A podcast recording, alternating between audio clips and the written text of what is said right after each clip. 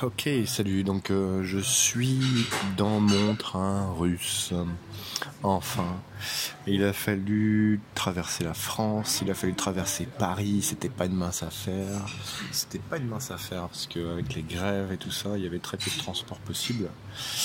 Donc euh, j'ai traversé la France en Twingo depuis Brest jusqu'à Paris. Ça fait quand même euh, un bon 500-600 bornes. Ensuite, j'ai traversé Paris en Uber. Euh, seul moyen de transport à peu près fiable. hein. Sauf que les bouchons étaient tellement dingues que j'ai dû descendre du Uber au bout d'une heure, euh, une heure vingt, pour faire les 20 dernières minutes à pied jusqu'à la gare de l'Est. Et à la gare de l'Est, on m'apprend par le haut-parleur hein, une annonce russe euh, au haut-parleur de la gare de l'Est, incroyable, en russe dans tout le hall, qui disait que bah, tous les trains, en fait le train en partant sur Moscou était annulé. Donc, euh, on nous a replacés dans un train, un TGV français jusqu'à Strasbourg, et juste en face du quai à Strasbourg, le fameux train russe. Donc là, voilà, je suis euh, au wagon-restaurant, en train de, de finir de manger, c'était très très bon. Alors, le train russe a un wagon-restaurant polonais, et le wagon-restaurant polonais euh, est et c'est très très bon d'ailleurs, c'est vraiment, j'ai super bien mangé. Euh, il l'emmène jusqu'en jusqu'en Pologne. Et je crois que c'est en Pologne, il y a un changement de wagon. Et on met le wagon-restaurant russe à ce moment-là. Alors bien sûr, il y a de la vodka, euh, même dans le wagon polonais. L'ambiance est très très particulière. Alors juste pour vous dire, pour vous décrire un peu l'ambiance. Gare de Strasbourg, notre train est arrivé euh, il y a à peu près une heure. Et euh, il y a ce, long train euh, russe qui est là, qui va traverser toute l'Europe jusqu'à Moscou. Et tout autour, rien d'autre. La gare est absolument déserte, c'est-à-dire qu'il n'y a absolument personne, sauf euh, eh bien, le personnel du train russe qui vous attend à chaque wagon pour vérifier votre billet, pour vous installer. Et, et c'est hallucinant parce que le train est à moitié vide. Alors c'est sans doute à cause des grèves, il y a plein de gens qui n'ont pas dû pouvoir rejoindre le train. Euh, mais euh, du coup, le train est vide et on dirait qu'il y a plus de personnel dans ce train que de passagers. Vous avez une personne par wagon, des fois deux. Le contrôleur, il doit y avoir un chef de train en plus. Alors la personne de wagon euh, vous assure un service de thé, vous vend des souvenirs, peut vous renseigner si elle est de bonne humeur, on va dire. Et sinon, euh, bah, c'est du délire. On est dans un autre pays euh, déliqué, quoi. C'est-à-dire qu'ils vous accueillent avec les casquettes à la russe, euh, ils sont en uniforme russe, ils sont tous très clean. euh. Et ça a vraiment rien à voir, c'est plus du tout le même pays, sauf qu'à un mètre de là, c'est le quai de la gare de Strasbourg. rien que ça, je trouve ça plutôt marrant. Bref, là j'ai un menu en russe devant moi, je suis dans le wagon restaurant. Alors juste pour vous décrire le truc, il y a des fauteuils euh, assez larges et confortables. Il y a des tables avec des petites nappes. Euh, Dessus, il y a sel, poivre, il y a un truc à sucre et un menu en russe. Et le personnel est très gentil, ils ont l'air de même de se marrer derrière le comptoir. C'est pas du tout la même ambiance qu'à la SNCF où euh, le type dans le train d'avant au bar avait l'air de, de vouloir se suicider tellement il avait pas l'air d'avoir la forme. C'était pas cool visiblement. Ici là, les gens vont bien, euh, on dirait qu'ils sont bien traités. Euh, en tout cas, c'est c'est pas la même dépression que euh, le personnel français dans le TGV que j'ai vu juste avant. Bref, on va pas faire de généralité.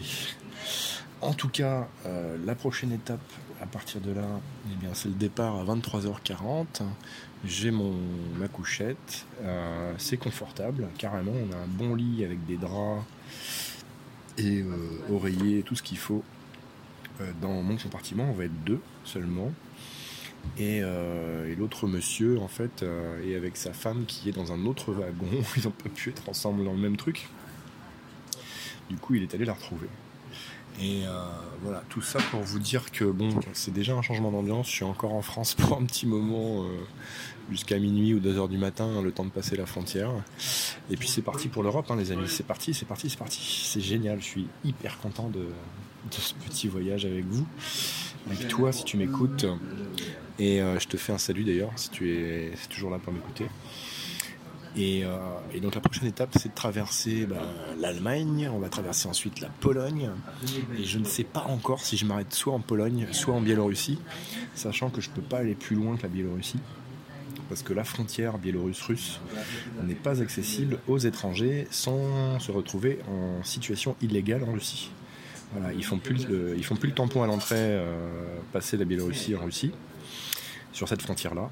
Et donc il faut passer soit par l'Ukraine, soit par euh, les pays baltes au-dessus ou en dessous de la Biélorussie.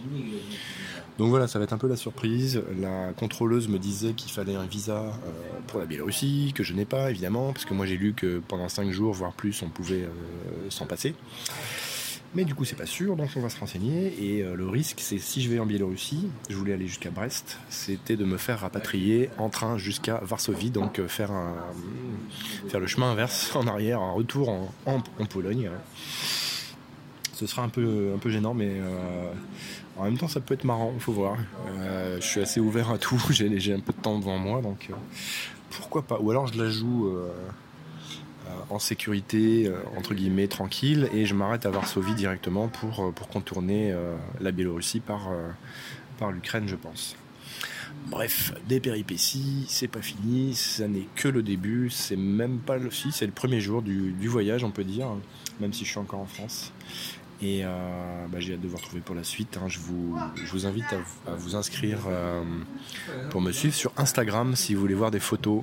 Je vais poster deux photos, euh, les meilleures photos de chaque journée sur Instagram avec un petit bout de, mon récit bah, que tu peux suivre quasiment en direct puisque je vais poster un petit peu tous les jours au fur et à mesure. Voilà, écoute, je t'embête pas plus.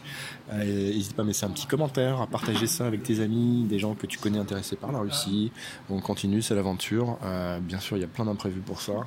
Et l'imprévu, euh, bah, l'imprévu c'est cool en fait. Moi j'aime bien, c'est pour ça aussi que je viens ici. La Russie c'est plein d'imprévus. Si t'aimes pas les imprévus, bah je te déconseille un peu la Russie. Un système que tout soit préparé au millimètre, c'est dommage parce qu'il y y a tellement de choses imprévues qui sont géniales à, à capter, à, saisir. Euh, plein d'occasions comme ça que tu peux saisir et que je te conseille de, guetter parce que ça peut vraiment t'emmener dans des choses que tu n'avais pas du tout justement prévues et qui sont absolument géniales et dont tu te souviendras euh, toute ta vie. Donc moi j'accepte euh, cette règle-là, la règle de l'imprévu, je l'ai même programmée en, me disant bah, si je suis un jour ou deux plus tard au rendez-vous sur Moscou ou ailleurs, c'est pas bien grave du moment que le voyage est intéressant. Voilà, je t'embrasse. Je te dis à très bientôt pour une prochaine euh, sur ce podcast. Inscris-toi à la chaîne euh, Instagram, chaîne YouTube, etc. ou sur le blog. Et euh, je te dis à très bientôt. Ciao.